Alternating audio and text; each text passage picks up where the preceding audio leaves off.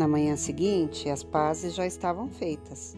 As juras de amor exclusivo valem mais que as de dedicação eterna. Rosa e Adélia fizeram amor com acrescida paixão. O ciúme, todos sabemos, é um assegurado afrodisíaco. Vá, que eu fico arrumando os despojos de guerra, murmurou ela na despedida. A viagem para o escritório foi breve e leve. O rádio no automóvel trazia Chico Buarque. Desligou. A canção fazia-lhe lembrar Clarice. E ele hoje estava repleto de Adélia. Entrou no gabinete com ar vitorioso. A secretária, à entrada do gabinete. Posso perguntar uma coisa, doutor? Depende. Desculpe a ousadia, mas o doutor está usando lentes de contato? João riu-se. Há vaidades que atentam contra o estatuto de macho de que ele tanto se orgulhava.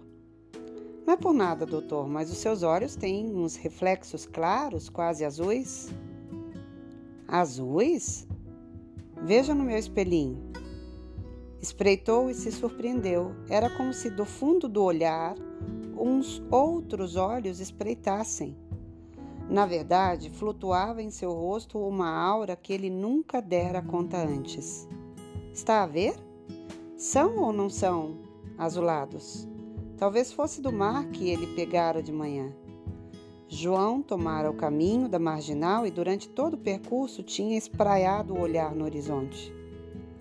Não é que lhe fique mal esse mar. Nessa noite, João Rosa entrou no bar e comentou para os amigos que a secretária se estava atirando a ele.